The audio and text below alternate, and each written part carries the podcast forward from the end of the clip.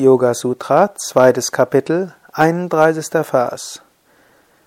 Die Yamas sind Grundregeln, die nicht durch soziale Schicht, Ort, Zeit oder Umstände besingt sind. Sie gelten für alle Ebenen und bilden das große universelle Gelübde. Ethik ist relativ.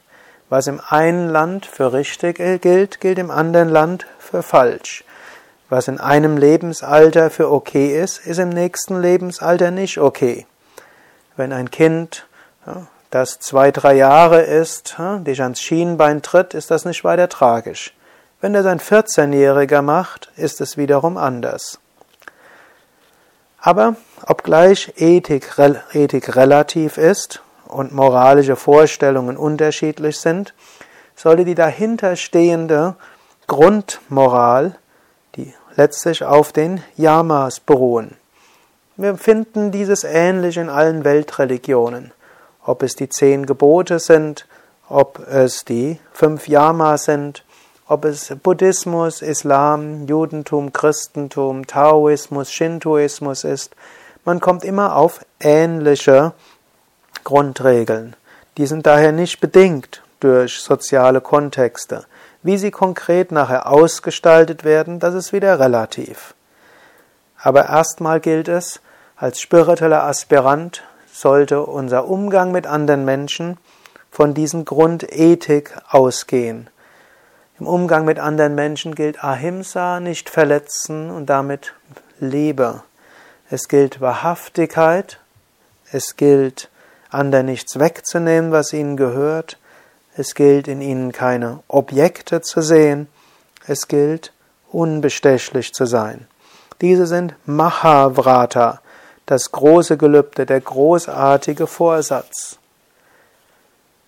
Es ist auch ein tatsächlich ein Vorsatz, den wir uns nehmen können, machen können, uns gegenüber und anderen, ein großes Versprechen. Mein Verhalten sei geprägt davon, anderen mit Lieben zu begegnen, Möge ich eine positive Kraft im Leben aller Menschen sein. Möge ich wahrhaftig sein gegenüber anderen. Möge ich ihnen Respekt gegenüber geben, sie anerkennen für das, was sie haben, was sie sind, was sie tun. Möge ich in jedem erkennen, dass er eine Persönlichkeit ist mit unveräußerlichen Rechten und dass jeder ein Recht hat zu existieren und möge ich nicht selbst als Objekt und Spielball von anderen sein, möge ich frei sein. Ich möchte aus diesen Grundsätzen heraus handeln.